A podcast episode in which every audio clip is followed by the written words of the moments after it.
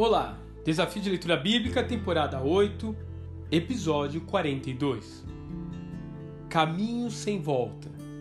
Atos, capítulo 25.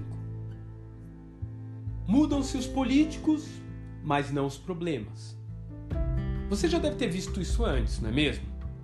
No caso de Paulo, a vinda de Festo não mudou em nada sua situação, visto que ele também se deixava manipular pelos judeus era movido pelos mesmos interesses políticos que o seu sucessor. O prisioneiro, então, vendo que seus argumentos de defesa estão sendo ignorados e novamente uma conspiração se levanta para tirar-lhe a vida, apela para César. Não parece ter sido coincidência essa apelação para Roma.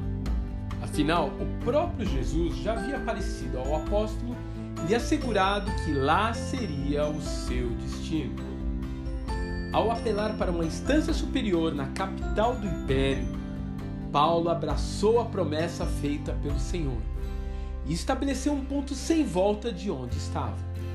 Afinal, ele sabe que poderá encontrar o fim da sua jornada diante do imperador.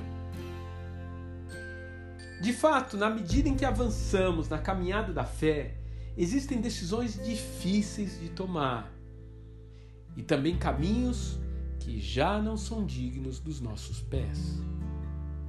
Olhando mais para o passado, Paulo, quando decidiu seguir a Cristo, sabia que nunca mais iria ser bem visto pelos seus amigos fariseus.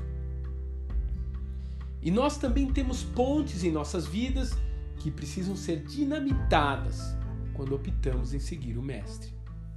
Eu poderia citar aqui vícios, relacionamentos, ou até mesmo uma carreira promissora. Mas seja firme, dê passos de fé e deixe trancadas as portas do passado.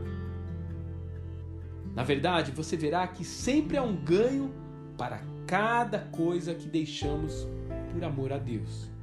E no final de tudo, um dia, olhando para trás, veremos que valeu a pena fazer a escolha certa. Irmãos, quanto a mim, não julgo que o haja alcançado. Mas uma coisa faço, e é que, esquecendo-me das coisas que para trás ficam e avançando para as que estão diante de mim, prossigo para o alvo, pelo prêmio da soberana vocação de Deus em Cristo Jesus. Filipenses capítulo 3, versos 13 e 14. Que Deus te abençoe e um grande abraço.